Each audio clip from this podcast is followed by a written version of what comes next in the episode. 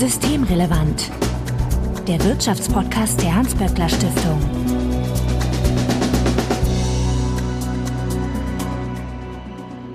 Heute ist Donnerstag, der 8. Dezember 2022. Willkommen zur 123. Ausgabe von Systemrelevant. Daniel, hi, ich grüße dich. Hallo, lieber Marco, ich grüße dich auch. Du bist der wissenschaftliche Direktor des Instituts für Mitbestimmung und Unternehmensführung, auch kurz IMU genannt oder IMU. Daniel, ich habe eine Sache gesehen, als ich mich vorbereitet habe. Du warst das letzte Mal am 9. Dezember 2021 da. Das haben wir jetzt um genau einen Tag verpasst, aber es ist ziemlich genau ein Jahr her. Willkommen zurück. Ja, Mensch, äh, dann sind wir ja einen Tag zu früh dran heute. Hätten wir uns ja normalerweise für morgen verabreden müssen. Ja, bevor wir jetzt in die Sendung reingehen, an euch wie immer vorweg der Hinweis, dass wenn ihr uns erreichen möchtet, um Ideen, Fragen oder Unmut kundzutun, dann könnt ihr uns beispielsweise auf Twitter antickern at böckler-de oder auch per E-Mail an systemrelevant.böckler.de. Also Hinweise, Korrekturen und Anregungen bitte einfach einsenden. Daniel Hai twittert für das IMU als ZukunftMB und wir freuen uns natürlich, wenn ihr uns in einem Podcatcher eurer Wahl abonniert. Mein Name ist Marco Herak und wir wollen uns heute mit einem Jahr Ampelkoalition beschäftigen und das im Sinne der Mitbestimmung. Da gab es ja, ich sag mal, hehre Absichten im Koalitionsvertrag. Daniel, kannst du uns kurz erinnern, was die Ampel alles so vorhatte? Ja, sehr gerne. In Kürze die Themen nochmal aufgegriffen. Also zum einen geht es im Koalitionsvertrag darum, dass man insgesamt die Unternehmensmitbestimmung stärken wollte oder stärken möchte, was natürlich zunächst einmal sehr, sehr begrüßenswert ist, dass das Thema erstmals seit Jahren, und das ist auch ein, wie ich finde, nicht zu unterschätzender Erfolg, das Thema der Unternehmensmitbestimmung in den konkreten Zielen 2021 äh, es in den äh, Koalitionsvertrag der Ampelregierung im Bund geschafft hat. Da steht zum einen mal das äh, Schließen der sogenannten Drittelbeteiligungslücke, was das ist, wie es darum steht, da reden wir ja später sicherlich noch drüber, steht das Thema auf der Agenda. Dann äh, zum Zweiten das Thema der Mitbestimmungsvermeidung durch die Gründung von europäischen Aktiengesellschaften. Da haben wir die Riesenproblematik des sogenannten Einfriereffekts. Und als drittes Thema die Umsetzung der Umwandlungsrichtlinie in nationales Recht, weil es eben auch dort durchaus äh, neues Potenzial gibt für Mitbestimmungsvermeidungskonstruktion. Das sind drei wichtige Punkte, die im Koalitionsvertrag drinstehen, die den Bereich der Unternehmensmitbestimmung unmittelbar betreffen. Und da wollen wir uns jetzt auch gleich reinbegeben, denn es war ja eigentlich eine ganz gute Stimmung nach diesem Koalitionsvertrag. Ich erinnere mich, Aufbruch und so weiter. Man wollte die Merkel-Jahre hinter sich lassen. Naja, und äh, da liegt ja die Frage nahe, wie es denn aktuell aussieht. Wir hatten damals alle natürlich noch nicht Kriege und Revolutionen in unseren Köpfen, äh, aber das Leben läuft ja trotzdem weiter, zumindest in Deutschland. Und ähm, so wird dann auch, ich sag mal, hoffe ich, an diesem Koalitionsvertrag gewerkelt. So, und dann wären wir dann beim ersten Punkt in diesem Koalitionsvertrag, stand zum Thema Drittelbeteiligungslücke, zum Beispiel Folgendes. Wir werden die Konzernzurechnung aus dem Mitbestimmungsgesetz auf das Drittelbeteiligungsgesetz übertragen, sofern faktisch eine echte Beherrschung vorliegt. Also, puh, Daniel, ganz ehrlich, äh, Drittelbeteiligungslücke. was ist denn das? Also, was ist das überhaupt, besser gesagt? Ja, das sind in der Tat sperrige Begriffe, mit denen man nicht unbedingt sofort äh, was anfangen kann und direkt eine Vorstellung davon hat, was das ist. Wir haben im Mitbestimmungsgesetz wo ja die paritätische Mitbestimmung geregelt ist für die äh, Beteiligung von Arbeitnehmervertretern im Aufsichtsrat. Da haben wir die Regel enthalten seit eh und je, dass die Beschäftigten innerhalb eines Konzernverbunds zusammengezählt werden. Ja, und wenn dieser Konzern insgesamt, also die, die in der Obergesellschaft, in der Holding beschäftigt sind, inklusive der Beschäftigten in den Tochtergesellschaften, ähm, wenn die insgesamt über 2000 liegt, also über dem Schwellenwert, der für die paritätische Mitbestimmung gilt, dass dann das Mitbestimmungsgesetz greift und dass dann in der Konzernmuttergesellschaft, also ganz oben, da wo die maßgeblichen Entscheidungen getroffen werden in einem Konzern, dass da ein paritätischer Aufsichtsrat installiert wird. Und zwar egal, ob jetzt in der Holding, also in der Muttergesellschaft selber, im Verwaltungsbereich, also da arbeiten ja klassischerweise weniger Leute als jetzt äh, in den Produktionsstätten. Selbst wenn da nur sagen wir mal 40 bis 50 Leute beschäftigt sind, ja, darauf kommt es nicht an, sondern es kommt auf die Gesamtzahl an der Leute, die da arbeiten in diesem Konzern, also in den zahlreichen Tochtergesellschaften mit ihren Betrieben, in, in der Produktion und so weiter. Das wird alles, die, die Beschäftigten werden zusammengerechnet eine in sich, also für sich genommen sehr logische Regelung. Und diese Regelung äh, gab es bis dato so im Drittelbeteiligungsgesetz nicht, gibt es bis heute nicht. Also das Drittelbeteiligungsgesetz ist ja im Grunde das Pendant zum Mitbestimmungsgesetz, nur mit dem Unterschied, es gibt eben keine paritätische Mitbestimmung, was die Anzahl der Arbeitnehmervertreter und Anteilseignervertreter betrifft, sondern die Arbeitnehmervertreter stellen nur ein Drittel im Aufsichtsrat. Und das Ziel ist jetzt der Ampelkoalition, dass man diese Regelung aus dem Mitbestimmungsgesetz auch übertragen möchte auf das Drittelbeteiligungsgesetz, so dass dann für die Frage, haben wir eine Drittelbeteiligung, ja oder nein, die Beschäftigtenzahl insgesamt relevant ist. Also wenn wir insgesamt dann im Drittelbeteiligungsbereich mehr als 500 Beschäftigte in einem Konzernverbund haben, dann soll bitteschön auch die Drittelbeteiligung Anwendung finden und damit sollen solche Konstruktionen nicht länger erfolgreich sein, wo ganz bewusst die Beschäftigtenzahl in den einzelnen Gesellschaften so weit runtergestückelt wird, dass man immer unter 500 ist, so dass du in keinem Bereich dieses Konzerns überhaupt zu einer Art Mitbestimmung kommst, weil wenn dann alle Beschäftigten zusammengerechnet werden, dann überschreitest du eben diese Zahl und darauf kommt es dann am Ende an. Und ich finde, das ist sachlogisch, also das ist überfällig, dass es diese Reform gibt. Es hat auch im Grunde genommen nie eine ernstzunehmende Logik gegeben für diese Unterscheidung zwischen Drittelbeteiligung und ähm, paritätischer Mitbestimmung, sondern das war im Grunde genommen ein Kompromiss auf politischer Ebene, der seinerzeit getroffen worden ist und der immer die ganzen Jahre auch vom DGB und den Gewerkschaften kritisiert worden ist. Und was hat sich getan seitdem? Es ist jedenfalls schon mal erkannt, das ist ja was. Und da besteht auch Einigkeit innerhalb der Ampelkoalition, dass es hier einer Veränderung bedarf. Und ähm, ich würde mal sagen, äh, Work in Process, also nein, diese gesetzliche Änderung ist noch nicht vollzogen. Ich gehe aber davon aus, dass diese Änderung diejenige sein wird, die dort als allererstes dann auch stattfinden wird. Jedenfalls von den gerade genannten Änderungsvorhaben, die es da gibt in der, in der Koalition, wird also die Beseitigung der Drittelbeteiligungslücke, die eben für die Mitbestimmung immer ein Problem dargestellt hat, das wird die erste, erste Lücke sein, die geschlossen wird. Du bist also optimistisch, dass es ohne weitere Schlupflöcher durchgeht, äh, weil das wäre ja so ziemlich genau die Alternative für einige Geister. Gesetz ja, aber nur mit Schlupfloch. Das ist der Klassiker, das muss am Ende das Ziel sein. Ich glaube, wir haben in, in einer unserer letzten Podcast-Folgen noch über dieses äh, seltsame Wort faktisch gesprochen. Dieser Begriff kommt etwas seltsam daher weil im Grunde allen klar ist, dass es hier nur darum gehen kann, die Lücken zu schließen und nicht neue Lücken wieder aufzumachen. Von daher, ich bin da ganz zuversichtlich und ich hoffe sehr, dass diejenigen, die jetzt dann an diesem Gesetz arbeiten werden, auch von äh, Ministeriumsseite, dass die das auch entsprechend so erkennen und dass man alles dafür tut, dass dann diese Lücke entsprechend geschlossen wird, weil diese Lücke im Drittelbeteiligungsgesetz wird eben auch sehr, sehr häufig dafür genutzt, um dann später in einem mitbestimmungsfreien Zustand sich in eine SE umzuwandeln. Das heißt, die eine Problematik ist oftmals Nährboden auch nochmal für eine Mitbestimmungsflucht in Gänze, wenn man sich dann in eine SE umwandelt. Na, dann kommen wir mal zur SE. Da steht im Koalitionsvertrag, ich zitiere wieder, die Missbräuche hier Umgehung geltenden Mitbestimmungsrechts wollen wir verhindern. Die Bundesregierung wird sich dafür einsetzen, dass die Unternehmensmitbestimmung weiterentwickelt wird, sodass es nicht mehr zur vollständigen Mitbestimmungsvermeidung beim Zuwachs von SE-Gesellschaften kommen kann. Stichwort Einfriereffekt.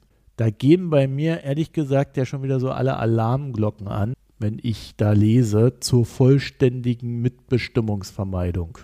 unvollständig wäre also okay, sagt also der Zyniker in mir. Die SE, das ist die Europäische Aktiengesellschaft. Also was, was ist denn da das Problem, Daniel? Richtig. Ja, das Problem äh, ist mittlerweile zum Glück nicht mehr nur ein Problem, was Experten erkannt haben, sondern es ist breitflächig bekannt, dass diese Rechtsform, die mm, im Grunde dazu gedacht war, den europäischen äh, Binnenmarkt zu komplettieren, dass diese Rechtsform sehr viel Schaden mit sich gebracht hat, dadurch, dass äh, Unternehmen diese Rechtsform benutzen können, um die Mitbestimmung auf einem sehr niedrigen Niveau für immer beizubehalten oder sich auch gänzlich der Mitbestimmung den Mitbestimmungsregeln, die wir hier in Deutschland haben, zu entledigen. Dieses Problem ist bekannt. Auch die Ampelkoalition hat glücklicherweise dieses Problem erkannt.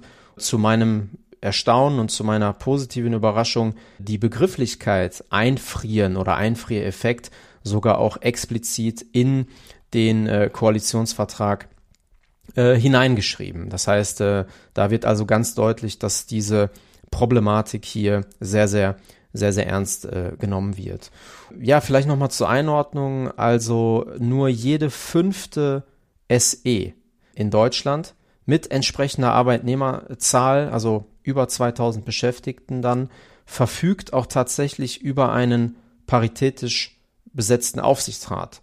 Es gibt ganz viele Unternehmen, die sich über diesen Weg der paritätischen Mitbestimmung entziehen. Darunter sind auch prominente DAX-Unternehmen, wie zum Beispiel die Vonovia SE oder auch die Zalando SE und, und viele, viele andere.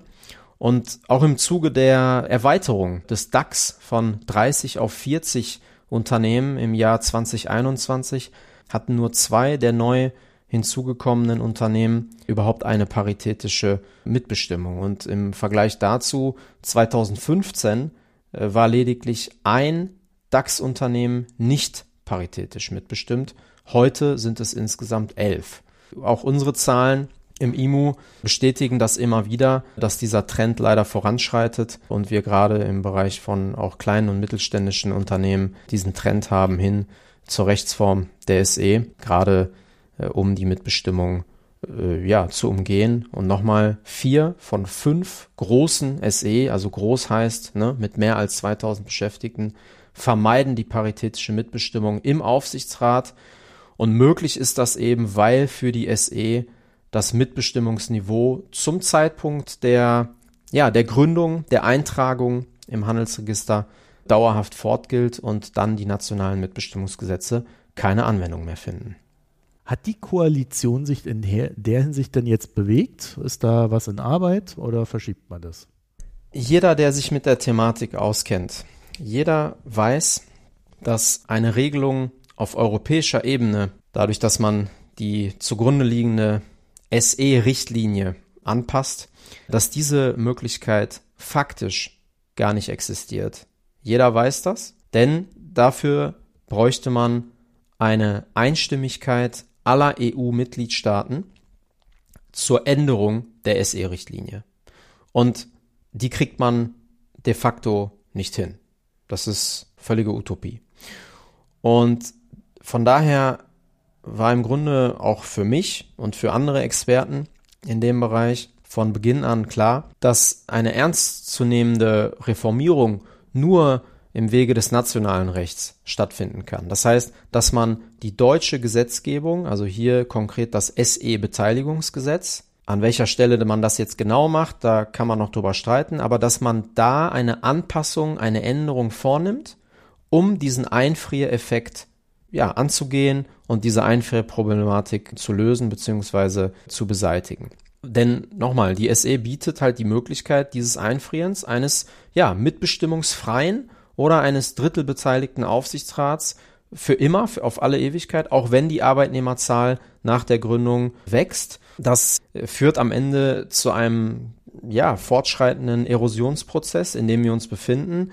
Und wenn wir alle der Meinung sind, dass Beteiligung von Arbeitnehmern und Gewerkschaftsvertretern in einem Aufsichtsrat auch gerade im Sinne von nachhaltigen Wirtschaften etc. wichtig ist, dann sollten wir uns dieser Problematik stellen. Und äh, hier haben wir jetzt leider die Situation aktuell, dass sie sozusagen eine Änderung hier nur im europäischen Recht erkennen wollen. Und damit ist im Grunde genommen der Drops gelutscht, äh, wenn du so willst, weil wie ich gerade ausführte, funktioniert das nicht. Dann können wir das Thema vergessen. Wir sind aber davon überzeugt und haben das auch äh, rechtlich prüfen lassen, dass eine Änderung im nationalen Recht sehr, sehr wohl möglich ist. Und wir haben das auch durch externe Professoren und, und, und äh, ja, im Wege von Gutachten haben wir uns das auch nochmal bestätigen lassen, dass wir hier mit unserer Rechtsauffassung nicht alleine sind. Und von daher äh, erwarten wir weiterhin, dass es äh, Anpassungen im deutschen Recht dazu gibt, im SEBG. Denn auch andere Mitgliedstaaten kennen solche Regelungen dazu, wie äh, zum Beispiel Österreich oder Polen oder andere Länder, wo dann in deren Gesetzen zur SE drinsteht, dass wenn die Mitarbeiterzahl wächst, dass dann neu zu verhandeln ist und äh, man kann das ans Überschreiten eines Schwellenwerts der nationalen Mitbestimmungsgesetze quasi koppeln, so dass ein dauerhafter Entzug aus der Mitbestimmung oder eine Flucht aus der Mitbestimmung nicht mehr möglich ist. Auf EU-Ebene gab es ja sogar ein Gerichtsurteil im sogenannten SAP-Prozess. Worum ging es denn da und äh, was kam dabei raus? Ja, also das äh, Verfahren ist sehr, sehr positiv verlaufen. Ähm, zum ersten Mal in der Geschichte hatte der Europäische Gerichtshof auch jetzt über eine Frage der SE, also der Europäischen Aktiengesellschaft, hier zu, zu urteilen, zu entscheiden. Dieses Urteil in dem sogenannten SAP-Verfahren stärkt den Bestandsschutz für die Mitbestimmung der Arbeitnehmer bei der Umwandlung einer deutschen Aktiengesellschaft in eine SE. Da hat der EuGH am 18. Oktober diesen Jahres entschieden, dass eben bei der Umwandlung einer deutschen AG in eine SE die Gewerkschaftssitze in einem Aufsichtsrat nicht ja, ausgeschlossen werden dürfen und dass ein getrennter Wahlgang für die Vertreter der Gewerkschaften in einem Aufsichtsrat, so wie das auch nach deutschem Recht eben vorgesehen ist, nicht im Wege der Umwandlung äh, in eine SE ja ausgeschlossen werden darf und beseitigt werden darf und somit auch die nationale Mitbestimmung damit auch gestärkt hat. Wichtig ist eben, dass der EuGH sagt, dass alle prägenden Komponenten der deutschen Unternehmensmitbestimmung, so wie sie sich aus dem nationalen Recht eben ergibt, erhalten bleiben muss. Also auch im Wege der Umwandlung in eine SE. Und das ist für uns von grundlegender Bedeutung, auch für das gesamte System der Mitbestimmung in Deutschland und auch in Europa. Und worauf ich nochmal besonders hinweisen möchte in dem Zusammenhang ist, und das finde ich ist auch nochmal ein sehr, sehr schlagkräftiges Argument, ganz einfach auch für die Lösung der Einfrierproblematik. Der EuGH sieht aufgrund der Verschiedenartigkeit der Mitbestimmungssysteme in den einzelnen europäischen Mitgliedstaaten eben gerade kein einheitliches europäisches Modell der Arbeitnehmerbeteiligung, sondern verweist diesbezüglich auf die nationalen Rechtsvorschriften und die jeweiligen Geflogenheiten in den einzelnen Ländern. Also insofern bleibt dem Gesetzgeber und hier eben auch der Ampelregierung beim Thema, wie lösen wir jetzt das mit der Einfrierproblematik, bleibt ein weiter Spielraum zum Schutz der Mitbestimmung und zur Definition auch der prägenden Elemente. Ja, und, und diesen Gedanken, äh, zur Freiheit des nationalen Gesetzgebers, zum Schutz der Mitbestimmung, den sollte man hier nutzen.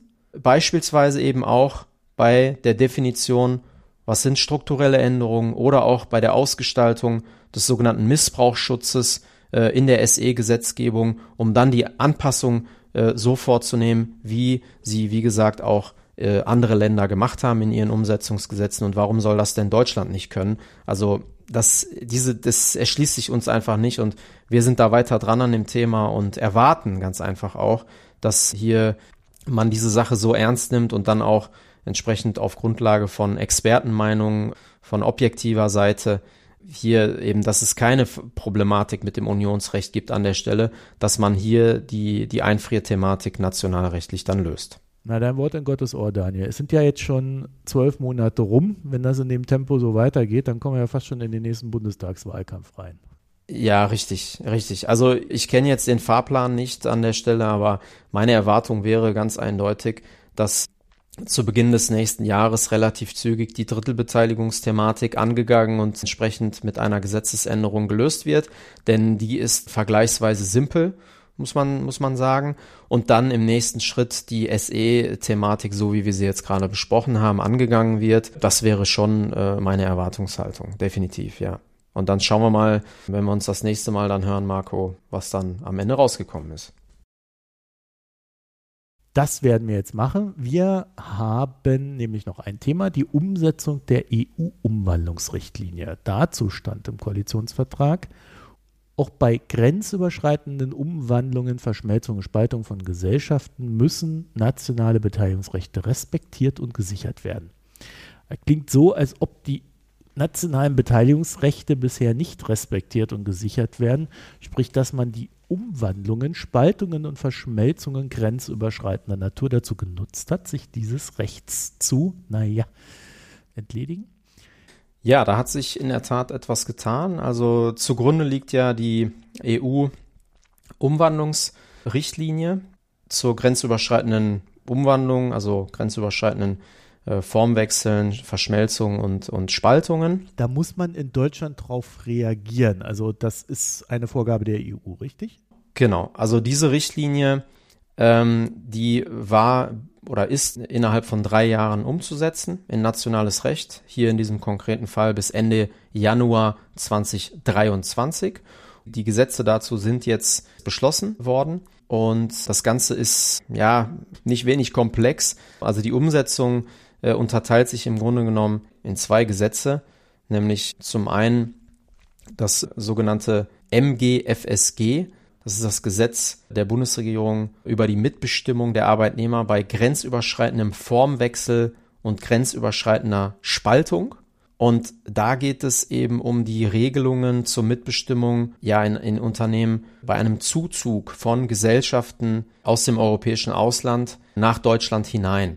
Ja, also die sogenannte Hereinumwandlung, ne, kurz gesagt. Also wenn eine Gesellschaft, die jetzt in einem anderen Mitgliedstaat, in Schweden beispielsweise, wenn die jetzt vorhat, sozusagen über eine grenzüberschreitende Sitzverlagerung zum Beispiel nach Deutschland ihr, ihr Geschäft zu verlegen, da greift dann eben dieses Gesetz und da greift die Regulatorik dann dieser, dieser Umwandlungsrichtlinie, die hier mit diesem MGFSG umgesetzt worden ist. Und das andere betrifft die Situation, dass ein Unternehmen aus Deutschland heraus grenzüberschreitend wegziehen oder sich grenzüberschreitend spalten möchte. Das ist die Wegzugsvariante und die ist dann geregelt im Umruck. Das ist das Umsetzungsgesetz zur Umwandlungsrichtlinie. Ja? Und äh, da gelten dann ganz bestimmte Vorschriften dafür, unter welchen Bedingungen das passieren kann, wie das passieren kann. Und bei den Schutzvorkehrungen für die Mitbestimmung ist da einiges gemacht worden.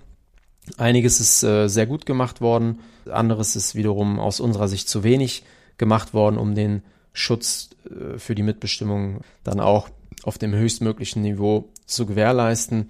Denn eins muss auch klar sein, also unabhängig davon, dass wir mit dem Ergebnis insbesondere des MG FSG einigermaßen zufrieden sind, die Möglichkeiten über diese beiden neuen Gesetze Mitbestimmungs, ja, zu betreiben, sind schlichtweg nochmal äh, gewachsen, also haben zugenommen. Ja, das muss man einfach fairerweise auch dazu sagen. Jetzt haben wir drei für die Gewerkschaften sehr wichtige Dinge besprochen. Gibt es denn auch Dinge, die im Koalitionsvertrag nicht auftauchen und für die Gewerkschaften wichtig sind in Sachen Mitbestimmung? Die gibt es tatsächlich. Also zum einen gibt es da ja immer noch das Thema des sogenannten Doppelstimmrechts für den Aufsichtsratsvorsitzenden. Also da sind wir jetzt bei ja, der inhaltlichen Stärkung der Mitbestimmung. Also nicht bei der Frage Mitbestimmung ja oder nein, sondern wir sind bei der Frage, wie soll Mitbestimmung eigentlich ausgestaltet sein.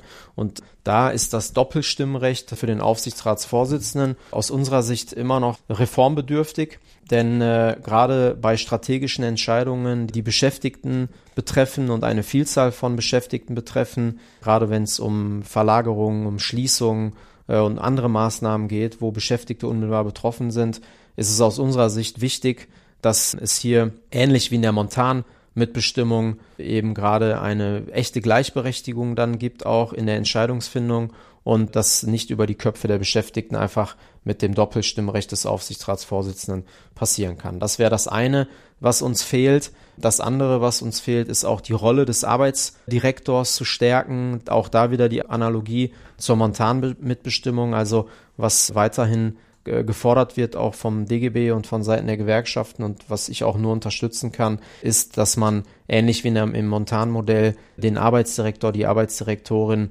nicht gegen die Stimmen der Arbeitnehmerseite im Aufsichtsrat bestellen lassen kann. Das ist einfach wichtig, weil die Person des Arbeitsdirektors, der Arbeitsdirektorin gerade im Rahmen der sozialökologischen Transformation, in der wir uns befinden, hier eine ganz bedeutende Rolle einnimmt zwischen Management und äh, den Beschäftigtenbelangen und Beschäftigtenperspektiven. Und diese Rolle kann man eben nur adäquat einnehmen, wenn man auch das Vertrauen der Beschäftigten an der Stelle genießt. Das ist der zweite Punkt.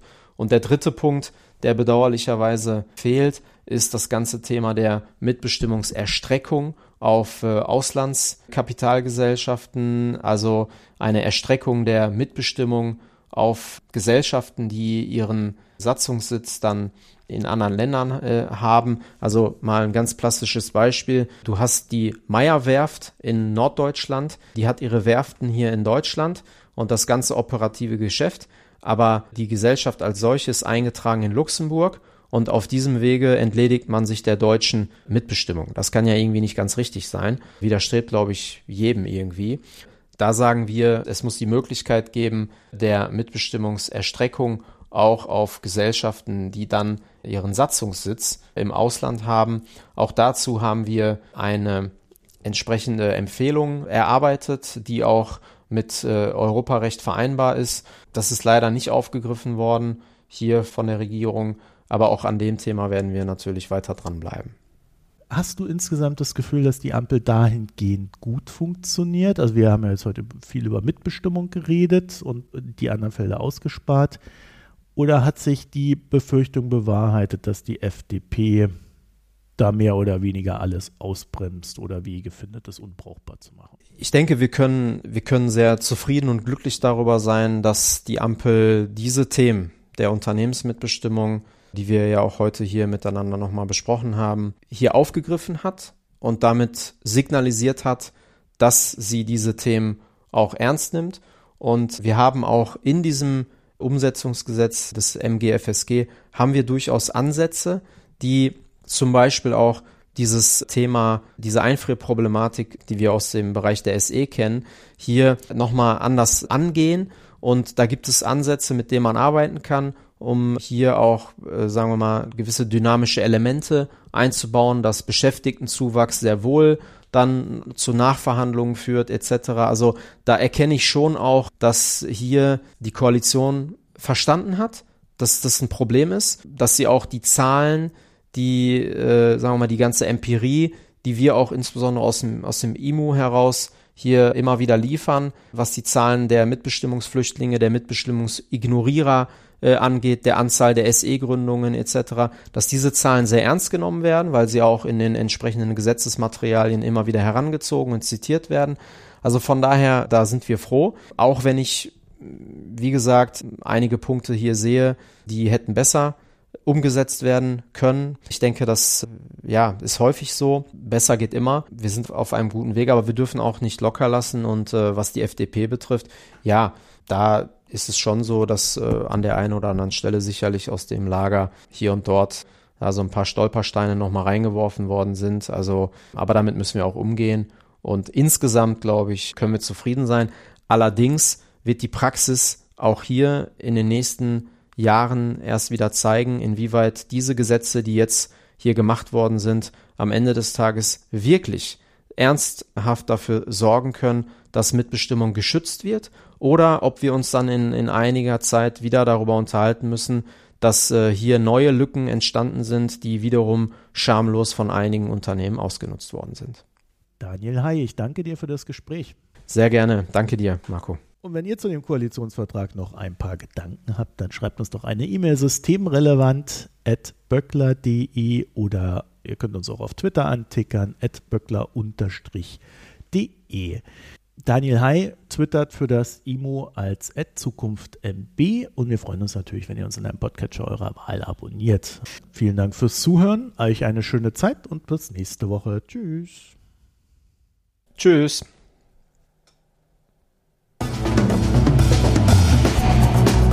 Das war Systemrelevant, der Wirtschaftspodcast der Hans-Böckler Stiftung.